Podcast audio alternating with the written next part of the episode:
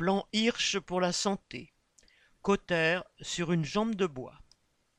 Martin Hirsch, le directeur de l'assistance publique Hôpitaux de Paris, APHP, vient de transmettre au gouvernement ses propositions pour, soi-disant, refonder l'hôpital public.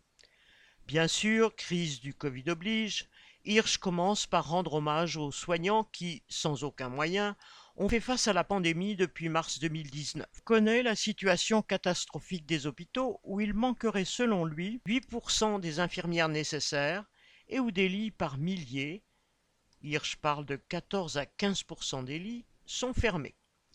Citation On est perpétuellement sur la brèche, on ne tourne pas comme cela devrait. Fin de citation, dit-il. Ce réquisitoire, dressé par tout le monde, Hirsch ne peut bien sûr pas le contester. Quand Hirsch évoque le Ségur de la santé, il admet qu'il a tout juste prévu un rattrapage salarial bien insuffisant qui n'a pas du tout mis fin aux vagues de départ dans les hôpitaux. Il chiffre à 500 000 soignants d'ici 2030 le nombre de personnes à embaucher pour que l'hôpital tourne comme il devrait. Et après le diagnostic, il avance bien sûr ses solutions. Mais on ne se refait pas si vite. Même si ce haut fonctionnaire spécialisé dans la gestion hospitalière prétend avoir des solutions audacieuses. Son plan pour refonder l'hôpital, entre guillemets, montre des solutions qui ne dépassent jamais le niveau de mesures technocratiques et administratives sans répondre aux problèmes de fond, à savoir le manque de moyens humains et matériels. Ainsi, quand Hirsch parle du financement de l'hôpital, il se présente comme un défenseur de la tarification à l'acte, T2A. Ce système, comme son nom l'indique, fixe le budget des hôpitaux en fonction de leur activité médicale. Mis en place en 2004, il a abouti à une course effrénée à la rentabilité puisqu'elle incite à réaliser le maximum d'activités pour ramener de l'argent à l'hôpital.